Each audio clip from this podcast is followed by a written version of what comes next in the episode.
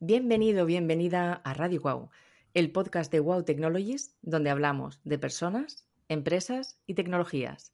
Programa número 14.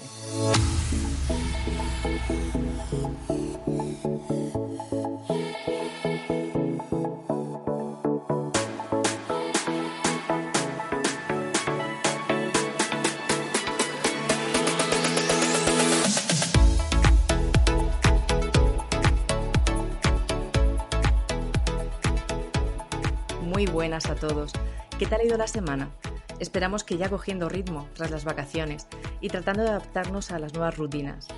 Bueno, esperamos que estos últimos podcasts que os hemos eh, ofrecido os hayan sido útiles para comenzar nuevas costumbres y hábitos tras las vacaciones. Y bueno, yo hoy estoy absolutamente encantada, la verdad. Vuelvo a tener a mi copresentador favorito con nosotros.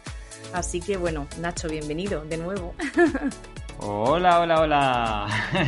¿Cómo estáis? ¿Cómo está Rosalía? Qué Genial. ganas, qué ganas de, de volver por aquí y qué emocional volver a escuchar la intro. Tenía, un poco de ansia de volver. Ya te echábamos de Eh, menos, ¿eh? Se echaba, se echaba. bueno, es- yo he descubierto que estoy totalmente enganchado y, y es que no, no soy yo solo, ¿eh? Conozco ya mucha gente que no puede vivir sin, sin escuchar los podcasts.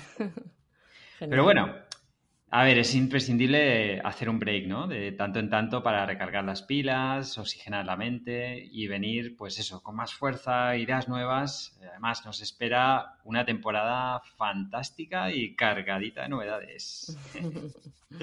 Tengo tantas cosas que contar que, la verdad, Rosalía, no sé por dónde empezar, ¿vale? Pero bueno, déjame que, sabes que me gustan a mí esa- estas historietas para, para los oyentes. Eh, déjame que te cuente que estas semanas pues he tenido tiempo de escuchar un montón de, de podcasts de amigos y voy a aprovechar para recomendaros uno que me ha gustado muchísimo. Para los que estáis en el mundo del B2B y además os encantan las ventas, el podcast es ¿Y esto cómo se vende? y es de- del equipo de, de Sales Planet y del genial Javi Consuegra, al que le mandamos un saludo desde, desde aquí. Y también quiero darle las gracias a mi amigo Silverio Ross, el CEO de Piano 39, que me regaló un par de libros fantásticos antes de, de irme de vacaciones. Me dijo, venga, ya tienes trabajo para estas vacaciones. Uno sobre TikTok, ¿vale? Para Sí. entender un poco cómo funciona esta red social, que no tenía, la verdad, ni idea. Y es espectacular, ¿eh? De verdad que Eso me merece lo tienes que pasar, pena. me parece muy interesante. Sí, sí, totalmente. Y además, eh, hay ciertos códigos que son diferentes a, a, bueno, a lo que ya tenemos mayor costumbre, ¿no? Como es Instagram, Facebook, etcétera. Sí. Y el otro libro es sobre ventas y es algo así como háblale al corazón y no a la cabeza de tu cliente, ¿no? Temas Sí. de neurociencia y, bueno, súper interesantes. Sí, ¿Qué te sí, parece? totalmente. Eh, Bueno, que los quiero ya. Aquí los tienes. Vale. Muy bien. Bueno, qué, qué bien, qué gusto, cuántas ideas nuevas. Esto, esto, bueno, yo estoy encantadísima. Y bueno, Nacho, si quieres, yo, bueno, mm, ya sigo un poco el- Dale, dale. la línea. Eh, bueno, el otro día estuve leyendo una noticia de expansión en la que, bueno, yo creo que lo sabemos ya todos, ¿no? Pero bueno, cómo, cómo Amazon, el gran eh, monstruo online, decide dar el salto al mundo físico con la adquisición de grandes almacenes, ya no pequeñas tiendecitas, sino ya a lo grande. Y bueno, eh, como, como este negocio que es puramente online, bueno, pues eh, sigue avanzando, ¿no? Al offline para llegar a, a más clientes y, y, bueno, y, y conseguir diversificar un poco esa, esa estrategia. Y bueno, al final es lo que hemos comentado, ¿no? La fusión del on y el off, que ya son una nueva realidad y que la omnicanalidad es, eh, bueno, intentar acercar a tu cliente en todo momento eh, tu, tu producto o tu servicio, ¿no? Eh, Totalmente, totalmente. Eh, sin duda, eh, es lo que tú comentas. No, no es un concepto nuevo, ¿no? Y muchas No. veces lo, lo hemos comentado eh, en este, bueno, en, otros programas, ¿no? No- Nos perdemos y, y nos confundimos a veces en cuanto a lo que son los medios y, y los fines. Es como muy humano, ¿no? Ya sabes, sí. o eres de, aquí vamos de extremos, o eres del Barça o del Madrid. Estamos como programados, ¿no? Para posicionarnos en uno de los extremos, cuando Sí. realmente la virtud pues está muchas veces en, en el, en el medio, ¿no? En los grises, en- Sí. ni en los blancos ni en los negros.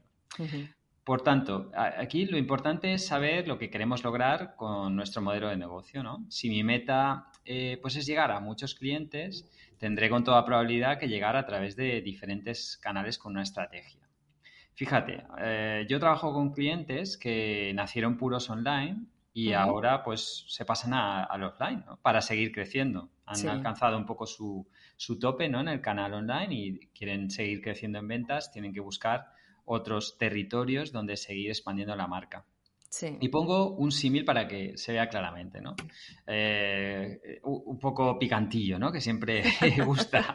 Pues cuando, cuando tú quieres conquistar ¿no? a un chico o una chica, pues normalmente lo que haces es estudias la situación, te planteas una estrategia y, y, y explicas tu actividad por, por, los diferentes canales, ¿no? Pues envías WhatsApps cariñosos, llamadas, invitaciones a ir al cine, ir a, ir a cenar, o sea, tienes el on y el off, ¿no? Sí. Eh, eh, esto del cine, el último, no sé si ha quedado un poco antiguo, pero creo que se entiende, ¿no? Es decir, al final, para conquistar al cliente y convertirte en una marca de referencia, generalmente hay que llegar por, diferentes canales, ¿no? Y también hay un factor clave que es el, el territorio. Eh, al final el, tuyo lo conoces bien, ¿no? Por ejemplo, pues, eh, oye, estás, eh, tu marca está en España, conoces perfectamente los canales que son apropiados para tu sector, pero cuando vas a otro país, muchas veces la situación cambia, ¿no? Entonces tienes que abrir tu mente y quizás no puedas entrar, si eres un, un negocio online, pues con un online y tengas que ir a trabajar a través de terceros, a través de tiendas físicas. Es decir, al final lo importante es saber cuál es tu objetivo y a partir de ahí elegir los canales que te pueden ayudar a conseguirlo. Sí, totalmente. Y, además hoy nuestro podcast va un poco sobre todo esto, ¿no? De cómo, cómo Efectivamente. Tenemos hoy, hoy conoceremos una empresa que ya está consolidada en el comercio tradicional, el offline, líder en su sector y bueno, y que, y que va, Vano ya ha dado el salto al mundo digital y conocer, bueno, pues... Y qué salto, y qué salto. Un gran salto. y, la evolución, a mí me encanta eh, este podcast porque es como un proyecto eh, nace de dar el salto al online desde cero, ¿no? Conoceremos, digamos que el momento cero y el momento actual en el que está. Qué bueno, qué bueno. Mm. Bueno, que levante la mano el que no haya comprado en esta grandísima marca. ¿eh? bueno, pues, pues nada, eh, yo, yo, sin ir más lejos, yo ya soy cliente y bueno, eh, vamos a desvelar un poco el, misterio, ¿no? Hablaremos de Marvimundo hoy, que es, para los que no lo sepáis, que creo que seréis pocos, una empresa líder en cosmética y perfumería, que bueno, que este año celebra el 50 aniversario que cuenta con, 94 perfumerías en todo el territorio nacional, aunque el 90% de su red se encuentra en el levante español. Y bueno, mm, lo que os he comentado, Marvimundo ha desarrollado eh, tradicionalmente todo su comercio offline y bueno, ya hace unos años decidió dar un pasito más, eh, comenzar su, estrategia y dar el salto al mundo digital. Y bueno, hoy tenemos con nosotros a Esther Sánchez Valverde Marketing Manager de Marvimundo, que coordina la estrategia de marketing de la compañía. Bienvenida, Esther. Hola, Rosalía. Muchas gracias. Muy buenos días, Nacho. Bienvenida a esta casa. Bienvenida. Muchísimas gracias. Un placer estar hoy con vosotros. Igualmente. Eh, bueno, Esther, voy a contarles un poquito, un poquito la audiencia, algo más sobre ti para que te conozcan un poco más, ¿vale? Adelante. Eh, Esther Sánchez Valverde es licenciada en periodismo y posee dos máster de especialización, uno en comunicación y otro en dirección de marketing y ventas. En los últimos cuatro años eh, trabaja como marketing manager en Marvimundo y desde su posición Esther coordina toda la estrategia de marketing de la compañía, incluyendo el área digital, de cuya puesta en marcha fue parte muy activa junto con el resto de departamentos implicados. Bueno, eso os lo contaremos a lo largo del, podcast, ¿vale? Y bueno, actualmente se encarga de la visión global de marketing de la empresa, desde la definición estratégica hasta la coordinación ejecutiva del plan de marketing y comunicación de la marca de Marvimundo. Además, coordina el área, de marketing digital, lo que implica, bueno, pues gestión de campañas, posicionamiento online y, bueno, obviamente aunar esfuerzos para unir el off con el on, ¿vale? Para que no vayan cada uno por un lado. Y bueno, y también ha trabajado como, como branding y, communication manager en PC Componentes, donde estuvo trabajando en la definición y ejecución de la comunicación y branding de marca y estuvo también cinco años como ejecutiva de cuentas en Portavoz, agencia también de, bueno, de publicidad y, comunicación. Y ya, bueno, pues por remontarnos a sus inicios, estuvo tres años como marketing manager en, en McDonald's Corporation, con lo que toda su trayectoria se ha visto marcada dentro del mundo del marketing, especialmente del branding, y bueno, hay una clara tendencia hacia la fusión entre el mundo offline y el online. Así que bueno, ahí queda. Un pedazo perfecto. ¡Wow! Qué mayor se siente uno cuando ve pasar toda su trayectoria laboral por delante. Uno piensa, ¿todo esto he hecho yo? Parece que no han pasado años, pero sí. Bueno, Esther, menudo proyectazo eh, el vuestro. Eh, queremos sumergirnos en Marvimundo contigo, ¿no? Y conocer pues, vuestra experiencia en esta travesía entre canales. Pero primero que nada, ¿qué es Marvimundo para los que los poquitos que todavía no la conozcan? Bueno, Marvimundo es, como bien ha presentado Rosalía, somos distribuidores de, perfumería, de cosmética, de parafarmacia y de maquillaje. En el mundo offline estamos posicionados dentro del top 5 a nivel nacional. Contamos con 94 puntos de, venta físicos que inminentemente van a, van a ampliarse. Y, en el terreno digital, pues bueno, somos todavía unos, unos recién llegados. Llevamos apenas dos años eh, presentes en el mercado intentando escalar posiciones de la forma más rápida posible para, ofrecer el mejor servicio a nuestros clientes. Qué bueno. Eh, bueno, el, mundo del beauty es súper competitivo, ¿no? Por, lo que vemos, eh, además muy profesionalizado. ¿Cuándo, comenzaste eh, tu trayectoria y un poco cuál era la presencia, si era eminentemente online, os, perdón, offline? ¿Cómo surge esa necesidad ¿no? de dar el salto al online? Pues mira, realmente mi relación con Marvimundo eh, se remonta hace casi 10 años, cuando yo trabajaba en, Portavoz, como bien ha presentado Rosalía, y trabajaba como ejecutiva de cuentas para, esta, para esta marca. ¿no? Em, más tarde salí de Portavoz, estuve afrontando otros retos profesionales y con el tiempo acabé volviendo a la casa ya como, eh, como parte interna de, de la casa en 2018. En 2017, perdón, eh, me incorporé yo. Y, bueno, entonces eh, en Marvimundo ya tenían identificada la necesidad de dar el salto al digital, de desarrollar su propio e-commerce. Llevaban años con, fraguando un poco la idea y viendo a ver eh, cómo poder, cómo desarrollarlo, porque efectivamente era un mercado que, iba en aumento, todos nuestros competidores estaban ahí y, sentíamos la, la necesidad de estar presentes, ¿no? Y con, una ambición muy sencilla, que era el poder dar un servicio añadido a, nuestros, a nuestros clientes reales, a los que ya nos compraban, a los que nos conocían de los puntos de venta físico, físicos, pero podían tener una necesidad en el entorno digital que no estábamos cubriendo. Con lo cual, cuando, cuando yo me incorporé, ya te digo, esa, esa, necesidad ya estaba ahí, ya se estaba trabajando en ello y, justo en el momento en el que yo me incorporé, eh, pues se empezó directamente a, trabajar en, de la mano de un equipo externo de, desarrollo tecnológico, a trabajar directamente en, el montaje de, este e-commerce. Claro, es cuando tienes una compañía que está, eh, digamos, que tiene el foco en el cliente, muchas veces el propio cliente es el que te va dando las pistas, ¿no?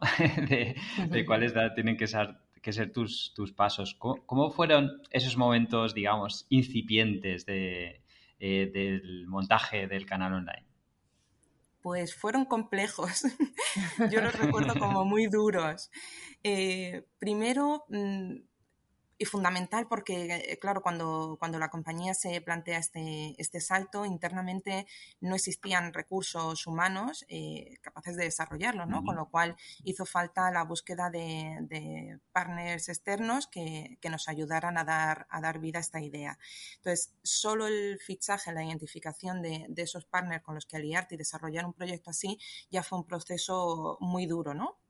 Porque al final, eh, como en todo, ¿no? Te sientas con mucha gente, cada uno te cuenta una historia diferente, no sabes bien en quién confiar, en quién creer, con quién vas a tener mejor alineamiento y, encontrar el partner ideal es, es muy difícil.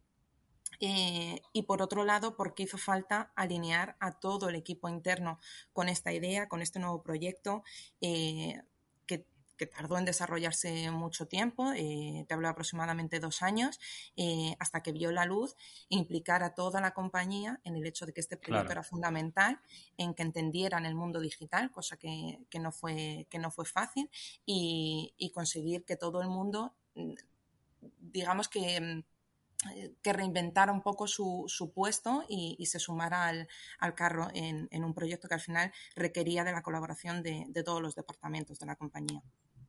Claro, imagino que es un proceso donde hay mucho ensayo y error, ¿no? Y, tomar determinadas decisiones basadas, bueno, pues en la intuición, en la confianza, después de hacer esos chequeos, ¿no? De las posibilidades que hay en el mercado.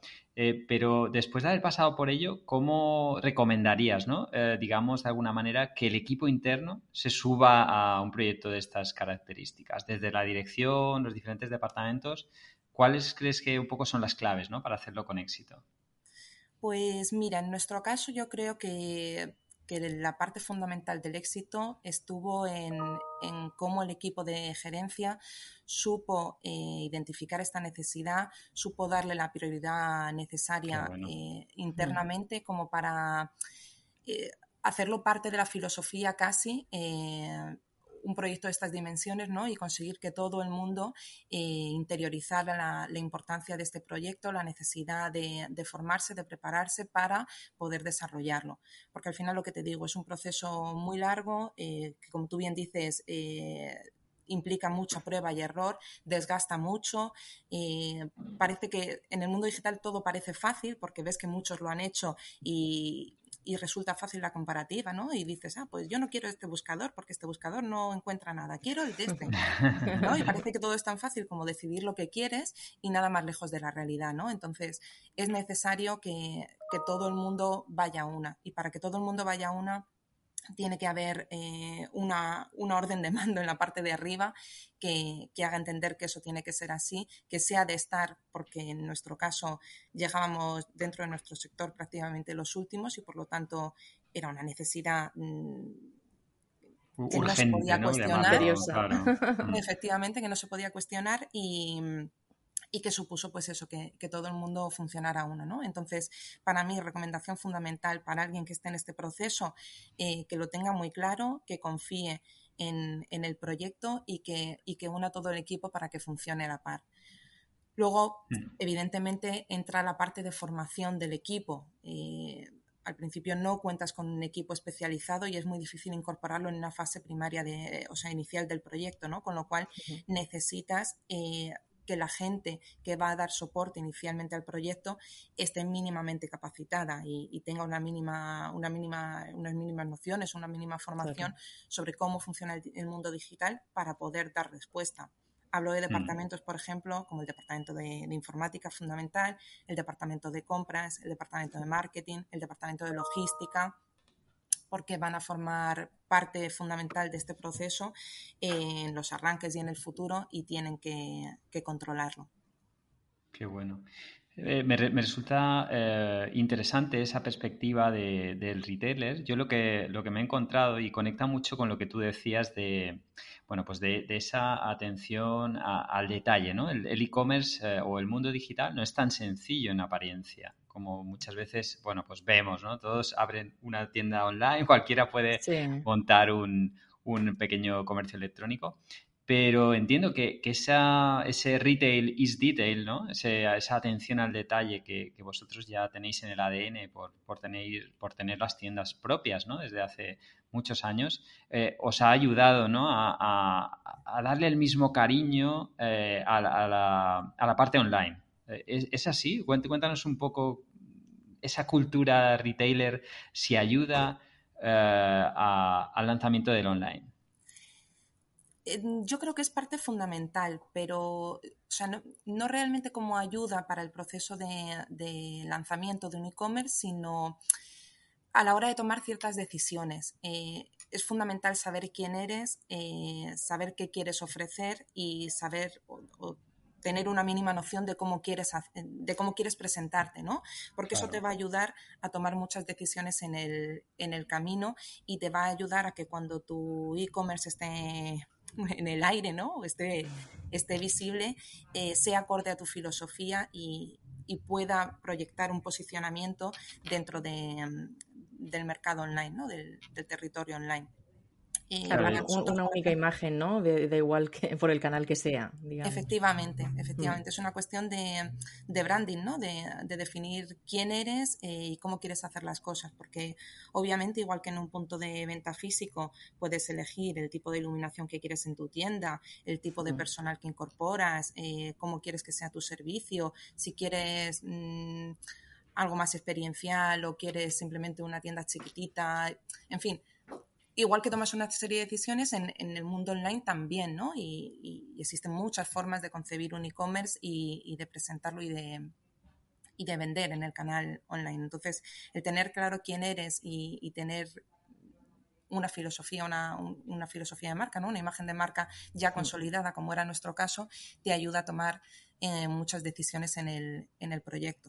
Por ejemplo, para nosotros, eh, el cliente es el foco de toda nuestra estrategia y trabajamos con una vinculación muy clara hacia él y hacia ofrecer el mejor servicio, independientemente de otros factores como el precio.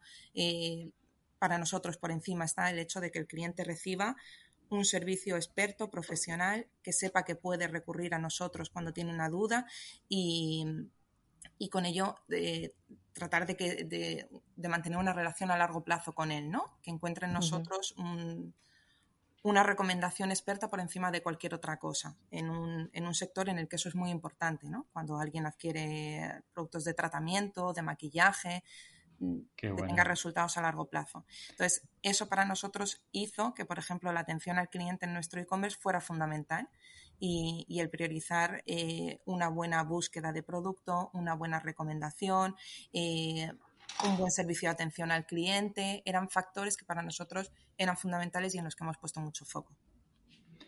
Qué bueno, me, recuerda perfecta, es, la definición de, bueno, pues no confundir los medios con los fines, ¿no? Tenéis los, los fines muy claros Además, aquí se nota muchísimo ¿no? tu, experiencia y, tus conocimientos en la base eh, marketingiana, ¿no? la protección de la marca. Y luego el canal, el canal pues hay que tratarlo en, base a esos fundamentos. ¿no? Y, se nota que, le dais mucho cariño. Yo doy fe, doy fe que eso además se puede observar y tocar en tanto en la parte física como, como online.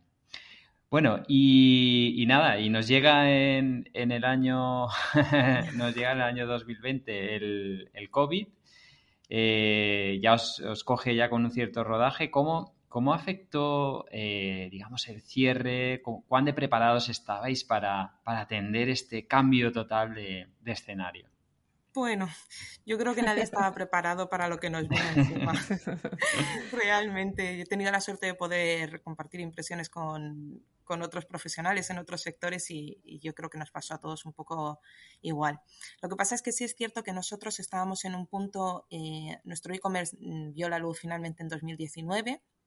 Y 2019 digamos que fue un año de, un poco aterrizar ¿no? y comprobar que todo funcionaba, que resolver todas las incidencias que surgieron y definimos 2020 como un año de consolidación en la parte física y de expansión en la parte digital. Y, claro, no llevamos ni cabalgados tres meses cuando de repente se provoca este, este aceleramiento digital, ¿no? Que, que, bueno, iba alineado con nuestra estrategia, pero que hubiéramos querido que, evidentemente se dieran otras circunstancias.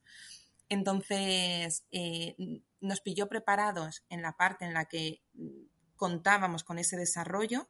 Lo que pasa es que, bueno, pues desbordó todas nuestras todos nuestros equipos y todas nuestras posibilidades. Entonces, los primeros meses, eh, además con el cierre de las tiendas físicas, fueron muy duros, y además por, el tipo mm, de, productos que nosotros comercializábamos.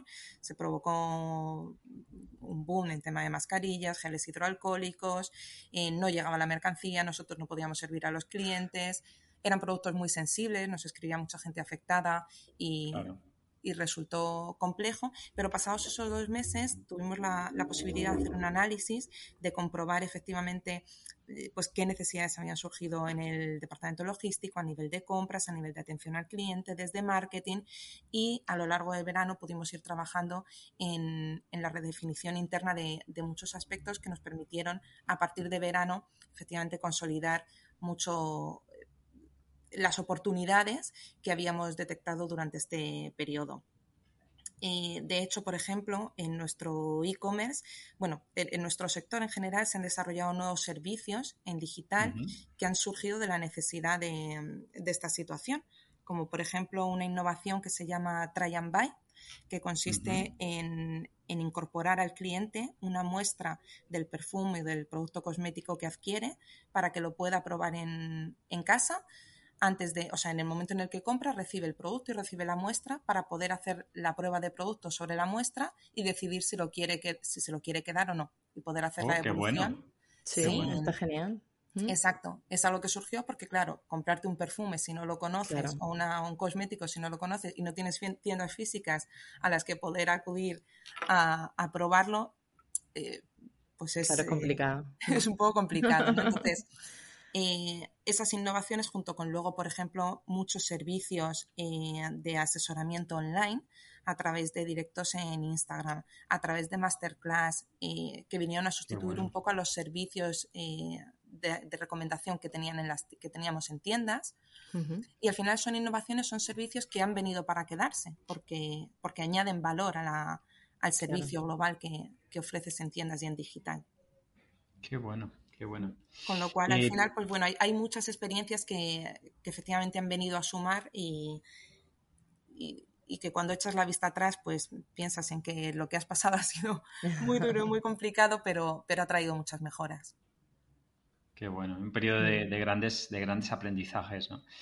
Em, fenomenal. Bueno, Esther, yo en este punto tengo eh, la siguiente pregunta. Tengo experiencias eh, de todo tipo, ¿no? Y me gustaría saber un poco tu perspectiva en lo que es el aunar, el, on y el off, ¿no? Dentro de una misma compañía.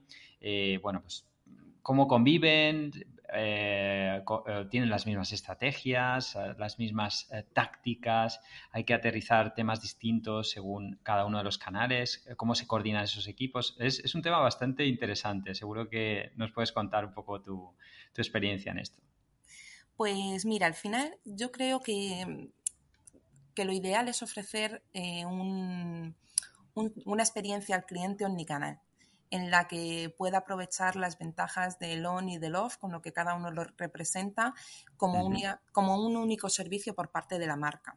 ¿no? Para nosotros esto está resultando complejo eh, porque técnicamente nos está costando eh, adaptar la estrategia de forma integral, pero es algo en lo que estamos trabajando concienzudamente eh, porque entendemos que al final para el cliente somos una única marca y tiene que poder hacer uso de todas las ventajas en un canal y, en otro, ¿no? De, lo que representamos para el, para el cliente.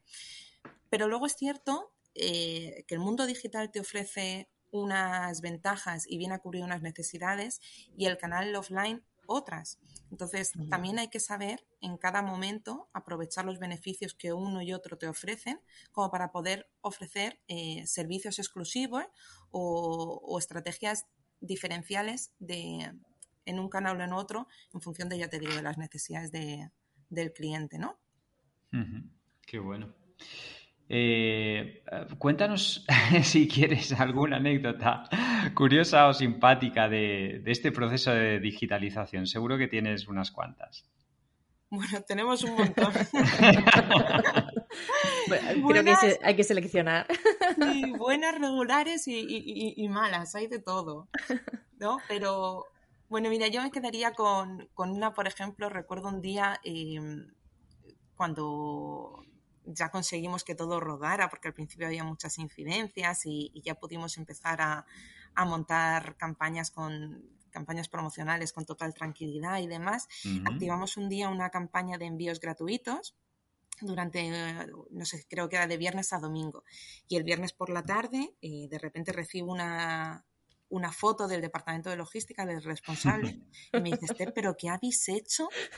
¿Dónde habéis anunciado este producto? Y entonces me manda, había cientos de paquetes con un único producto eh, que además llevaba vinculado a un regalo por compra, que era baratísimo y, que no era rentable por ningún sitio, lo, lo intentabas ver cuando lo intentabas ver, y había cientos de paquetes preparados. Y le decía, digo, pero si, si esto no ha salido por ningún sitio, revisé todo el plan de redes, de influencers, el newsletter, todo y el producto no había salido por ningún sitio. Y era luego ya tirando del hilo, había sido eh, en algún foro de Facebook ah. o en algún grupo, alguien había detectado la oferta, la había compartido y de repente aquello se vendió hasta agotar unidades.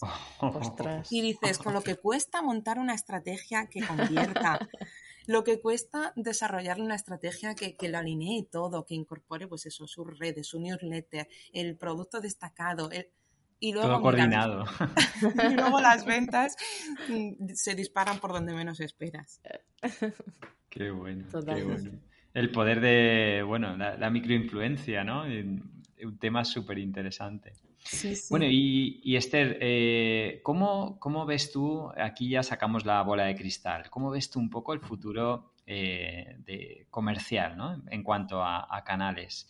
¿Qué peso vislumbras que va a tener eh, la parte digital? Eh, nuevos canales, la venta móvil. ¿Cómo, lo ves tú? Bueno, si tomamos un poco como espejo el, el, ámbito europeo, ¿no? nos dice que, en, que, en, España todavía le, le queda mucho desarrollo al mundo e-commerce, especialmente en determinados sectores como es, por ejemplo, el nuestro. Entonces, es, yo creo que es claro que el, mundo e-commerce eh, seguirá desarrollándose, seguirá creciendo. Creo que también las circunstancias actuales han, aumentado el número de compradores online. Mucha gente que, quizá tenía miedo en nuestro país eh, a la compra online. Eh, las circunstancias derivadas del COVID le, han obligado a perder ese miedo y, y, ha empezado a confiar en este canal y sin duda crecerán pero siempre van a, representar una parte residual de, las ventas, ¿no? Yo creo que aquellos que dicen que las tiendas físicas van a morir, no van a morir, nada muere, ¿no? Lo, decías tú también, Nacho, en, la presentación. Eh, simplemente tienen que, tienen que, aprender a convivir y en este sentido yo creo que, las tiendas físicas es cierto que tienen que, que van a, tener que seguir reinventándose, que tienen que que probablemente evolucionarán perdón, hacia modelos mucho más experienciales, porque al final el punto de venta, eh, la oportunidad que tiene es la de, la de ofrecer experiencias diferentes al cliente, ¿no? Tienes la posibilidad de tener el cliente allí contigo y de hacerlo vivir una experiencia. En este sentido, por ejemplo, para mí en nuestro sector, Sephora es un gran referente. Eh, tiene un concepto de tiendas muy innovador, eh, donde suceden muchas cosas, ¿no? Y, creo que eso es esa es la tendencia que va a seguir el, mercado de las, de las tiendas físicas y, con la que conseguirá convivir con el mundo digital, mm. ofreciendo cada canal pues eso, experiencias distintas, servicios distintos al cliente para conseguir eh, que tengan una experiencia global muy enriquecedora.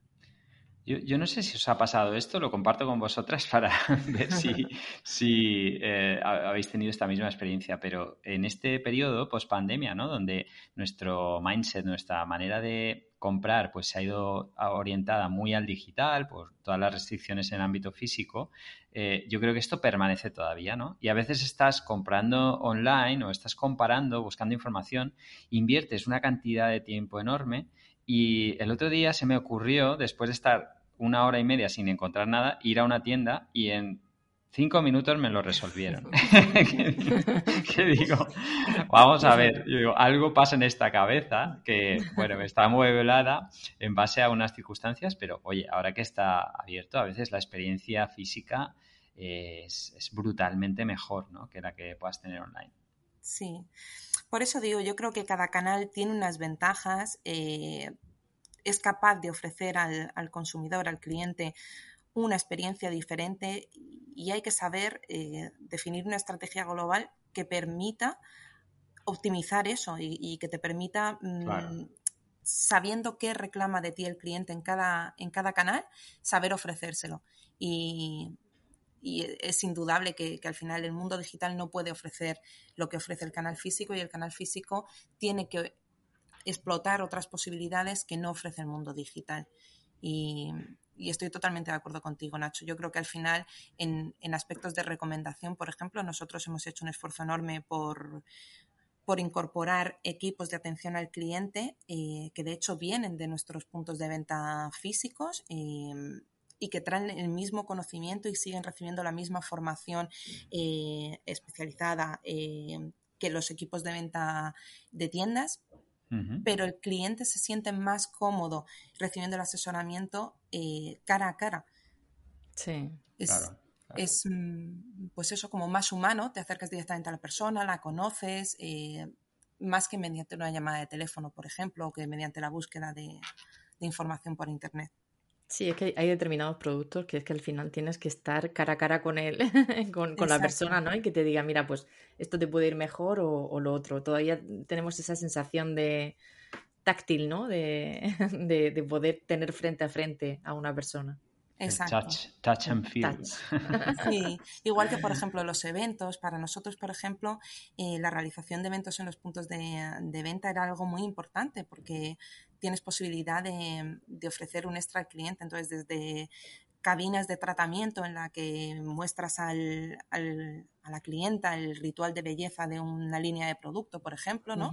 Hasta experiencias con maquillaje para ayudarla a maquillarse para una ocasión especial. O... Todo eso llevado al mundo digital se puede hacer, pero no es lo mismo. No. Entonces, bueno, hay, hay firmas, de hecho nosotros estamos también desarrollándolo, que, tienen servicios en los que puedes llamar directamente a, una persona del servicio de, nuestro servicio de Beauty Coach y, hacer un, cara a cara mediante videollamada y, te puede ir recomendando pues eso, el ritual de belleza de una línea de tratamiento, un maquillaje, pero pues eso no es, lo, no es lo mismo, pierde cierta esencia. sí, totalmente, pero es buena idea, la verdad que está chulo eso. Sí, es, es cuestión de reinventarse. Es una, una, fuente inagotable de ideas, ¿eh? Totalmente. Sí, a mí me encanta. Yo, el equipo lo sabe. suelo, suelo llevarlas a las pobres siempre al límite. porque, porque, bueno, el mercado lo exige, ¿no? Yo creo que al final claro. Estamos ante clientes cada vez más preparados, más formados, más informados y, hay que sorprender. Al cliente hay que sorprenderlo y, en este caso va, en parte va en nuestro ADN también como, marca el, intentar ofrecer una experiencia cada vez mejor y, y eso llena de ideas, ¿no? Como para que el cliente se enganche a ti. Sí, guay. Genial. Bueno, yo creo que podríamos seguir aquí hablando con Esther horas y horas, porque estamos súper a gusto. Pero bueno, Esther, queremos conocerte un poquito más. Eh, entonces, bueno, eh, vamos a hacerte unas preguntas de nuestro famoso cuestionario WOW, ¿vale? Perfecto. Así que, bueno, si estás preparada, vamos al, lío. Adelante. Venga, ¿qué es lo que más y menos te gusta del mundo de la empresa? Bueno, eh, el mundo de la empresa es que puede variar mucho según la empresa, ¿no? Esto es muy relativo. Entonces, yo más que del mundo de la empresa, sí te diría lo que más me gusta dentro de una empresa y lo que menos me gusta. Correcto. Lo que, lo que más me gusta dentro de una empresa es el trabajo en equipo, la filosofía de equipo. Creo que es fundamental eh, trabajar aunando puntos de vista diferentes y, permitiendo que cada cual desde su prisma aporte y, sume valor, porque, porque los proyectos se enriquecen siempre desde, desde visiones distintas, ¿no? Y, para mí es fundamental. Y luego, por otro lado, lo que no me gusta eh, o lo que menos me gusta eh, es un mal ambiente de trabajo. Creo que muchas veces las empresas eh, se equivocan al, al, establecer una filosofía demasiado rígida o demasiado o, poco focalizada en el, en, el, en el trabajador, cuando al final lo que enriquecen las empresas son trabajadores felices, trabajadores contentos, que se sientan bien consigo mismos, que, que se sientan bien en su circunstancia, en su, en sus circunstancias laborales como para poder dar el 100% de sí mismo. Y eso genera un buen ambiente de trabajo y, en un buen ambiente de trabajo pues hay posibilidad de desarrollar grandes ideas y más allá. Genial. ¿Y cuándo y cómo tuviste tu, tu primera experiencia tecnológica? Pues sin contar el Tamagotchi, que igual cuenta. algunos estarán preguntándose, ¿Tamagotchi? ¿Qué será esto?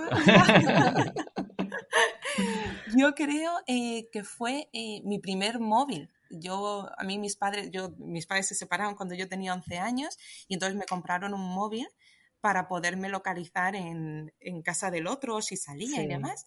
Y, hoy en día, 11 años, un móvil pues es súper común. En aquellos entonces, yo recuerdo que cuando me lo dieron la primera vez que me, que me lo hicieron llevar, era un día que salía por Alicante con unas amigas a dar una vuelta por el barrio. Y, y cuando llegó la hora de llamar a mis padres, me, me, fui a esconderme en una esquina porque me daba vergüenza usar un móvil. Y entonces me escondí para llamarlos y, y esa fue mi experiencia. Sí, sí, totalmente. bueno, ¿y cuál es tu software favorito? Puede ser personal, profesional, eh, el que utilizas tú de este fondo de armario. Pues mira, te va a parecer muy básico, pero para mí una gran revolución eh, en el ámbito personal y profesional ha sido WhatsApp. O sea, a mí la posibilidad de, poder enviar a cualquier persona en cualquier momento una foto, un vídeo, un audio, mm, sea, es, tan cómodo, ha calado tanto en, mi día a día, ya te digo, personal y profesional, que creo que es eh, el que más enganchada me tiene últimamente para todos sin, sin ser consciente. Sí, sí, totalmente. A todos, creo yo. Es, curioso, eh, esta semana pasada estuve en un país eh, europeo, no voy a decir el nombre por si acaso, pero decían, eh, no, aquí no, no, WhatsApp, dice, bueno, pues de vez en cuando envía algún mensaje, no, no lo usaban. Realmente en España somos heavy users de, WhatsApp, pero no es así en, todos los países. Sí, y yo además, ah, perdona Nacho, te interrumpía. No, no, no, adelante, adelante. No, no, que te decía que además ahora ya me tienen enamoradísimos con la posibilidad de avanzar rápido los audios. Porque ya veis que yo tiendo a alargarme, pero es que mi entorno en general también, el tema del audio es algo que la gente se explaya y te... Sí, sí, sí. Y entonces ya lo de, poderlo avanzar rápido ha sido como ya la revolución que me ha terminado de enganchar. Genial. Y a ver, ¿cuál ha sido el fracaso o error del que más has aprendido? Pues mira, mentiría si no te dijera que acumulo muchos errores a las espaldas eh, de los que he adquirido un aprendizaje muy significativo, pero creo que uno de los que más me marcó fue una mentirijilla piadosa a mi madre cuando era pequeña, que luego evidentemente descubrió, y, y frente a la que se mostró tan, tan débil, ¿no? Por, por, bueno, yo había ido a un sitio, le había dicho que estaba en otro, entonces ella me hizo ver, Esther, si me mientes, si te pasa algo, yo no sé dónde estás, no sé lo que te pasa, no te puedo ayudar. Y, me di cuenta de, lo que implica una mentira, más allá del beneficio que crees que para ti reporta, y, procuro no mentir, no mentir en la vida. Creo que es muy importante ser franco, decir lo que se piensa en todos los terrenos y llevar una vida transparente. Bueno, Esther, y vamos a la siguiente, una así muy personal. ¿Cuál es tu comida favorita? Pues mira, mm, me encanta las croquetas de mi madre. Oh. Lo que más. Además, porque con los años las vas valorando más porque te das cuenta de, del coñazo que es hacerlas hablando mal. Entonces, todavía tiene más valor. Totalmente, yo lo comparto con, con mi madre igual. Bueno, ¿y cuál es tu personaje tecnológico o famoso, porque esto ya lo hemos tenido que ir adaptando, eh, que tienes como referente. Porque el tecnológico, los invitados, los pobres se quedaban pilladicos. Es, Esto es complicada. ¿sí? O bueno, algún referente que tengas tú así como que sea famoso en tu, en tu mente. Pues mira, mm, te va a parecer muy básico de nuevo, pero yo soy una enamorada del mundo Apple entonces, eh, para mí Steve Jobs es de esos referentes dentro del mundo tecnológico eh, a, los que tengo especial admiración. Genial, genial. En eso coincidimos. Creo que sí. Y bueno, una más metafísica. ¿Qué te gusta y qué cambiarías de este mundo en el que vivimos? Pues mira, me gusta mucho el amor en general. Eh, me encanta la gente enamorada, enamorada de, de su familia, enamorada de su pareja, enamorada de su trabajo, de todo. Me gusta cuando la gente hace las cosas con amor y con pasión en el mundo. Y cambiaría sin duda alguna eh, el abuso. El abuso ejercido mm. hacia cualquier colectivo, de cualquier tipo, eh, no me gusta. No me gusta y, me parece un, un lacre en, esta, en este mundo en el que vivimos. Totalmente. También lo comparto. bueno, Esther, en el anterior podcast tuvimos, bueno, pues eh, un nutricionista, ¿no? Que nos estuvo dando pautas de cómo empezar, bueno, pues el curso, entre comillas, con buen pie, intentar un poco cambiar nuestros hábitos. Y bueno, planteaba una pregunta. Eh, lo que hacemos normalmente es que el invitado anterior lanza una pregunta, con lo cual también tendrás tu momento de gloria ahora después. Y, y él nos dejó una para ti, ¿vale? Eh, y dice así, ¿cuál ha sido el mito nutricional en el que has estado creyendo durante mucho tiempo y has descubierto hace poco que no era real? Toma ya. Toma ya. pues mira, ¿sabes qué me pasa? Que con el mundo de los mitos nutricionales vivo en continuo, mm, vivo en un continuo sin vivir. O sea, porque todo lo que hoy te argumentan mm, que es válido, mañana deja de serlo con otro argumento que que a ojos de los que no entendemos o a oídos de los que no entendemos suena igualmente válido. Entonces, vivo siempre sin saber eh, en qué confiar. Y últimamente estoy eh, muy en duda con el tema del número de comidas que son necesarias al día. Porque con todo esto de los ayunos intermitentes, mm, yo he vivido convencida de que había que comer cinco veces al día. y ahora dicen que no, eh, entonces mm, lo tengo sin resolver. Realmente no responde a la pregunta porque lo tengo sin resolver, pero es como el mito, el mito nutricional que tengo ahí ahora mm, entre ceja y ceja en búsqueda de, una respuesta. De una respuesta, Tienes que escuchar el podcast anterior que te lo responderá seguro. Tengo que escucharlo, me lo he perdido. Y bueno, tu momento, ¿qué pregunta le dejarías al siguiente invitado sin saber quién es? ¿Vale? Qué sorpresa de una para otra. Vale, pues mira, como habéis visto que yo defiendo mucho la filosofía de equipo y, los buenos ambientes de trabajo, que me gusta la gente que, trabaja con pasión y con ganas, creo que eso se, forja mucho por el, por el reconocimiento entre, compañeros y me gustaría que, contestara a, o que, que, contara qué personas eh, agradecería eh, alguna ayuda en algún momento dado en, su mundo, en el mundo laboral o en el mundo personal. ¿Vale? ¿A qué personas de su entorno personal o laboral reconocería alguna acción que le ha ayudado para algo? Muy buena pregunta. La dejamos ahí apuntada. Sí, sí, sí. Bueno. bueno, yo para, concluir eh, me he traído una cita. He escuchado a Esther hablar del amor y le he traído una cita que, que leí en un libro este verano. A ver si le gusta. El libro se llama Volver al amor, ¿vale? Y yo creo que es un poquito religioso, o sea, le puedes quitar ese, componente, pero me gusta mucho lo que dice. Es de Marianne eh, Williamson y, lo expresa del siguiente modo. Dice, eres hijo de Dios. Que juegues a ser pequeño no sirve al mundo. Nada hay de iluminado en encogerte para que otros no se sientan inseguros en tu presencia. Todos fuimos hechos para brillar, brillar como los niños. Nacimos para manifestar la gloria de Dios que llevamos dentro. Esa gloria no es solo en alguno de nosotros, está en todos. Y al dejar brillar nuestra propia luz, inconscientemente damos permiso a otros para hacerlo también. Al liberarnos de nuestro miedo, nuestra presencia libera automáticamente a otros. ¿Qué te parece? Muy profunda. Nos has dejado sin palabras, No, totalmente de acuerdo, sí. Habrá que leer este libro. Yo solamente he leído la cita, pero bueno, al escucharte me, ha inspirado y digo, mira, se lo voy a leer. Me ha gustado, me ha gustado.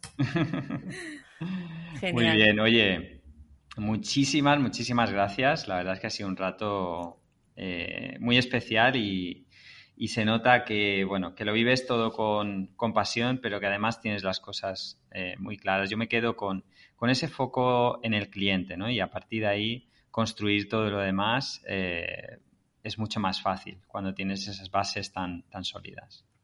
Totalmente. Bueno, yo personalmente es que me ha encantado todo. Entonces, me, me, cuesta quedarme con algo en concreto y sobre todo esas cositas para sorprender al cliente creo que, que es ir un pasito más allá y que eso es esencial, ¿no? Para, para que al final sea o sea off, da igual, el cliente, bueno, pues siempre esté en el centro, ¿no? De, de, la mente de, de la empresa. Así que, bueno, muchísimas gracias, Esther. La verdad es que este ratito ha sido genial conocerte un poquito más a ti y un poquito más todo el proyecto de Marvimundo, tanto desde el punto de vista on eh, como bueno, como empresa en global, ¿no? Gracias a vosotros.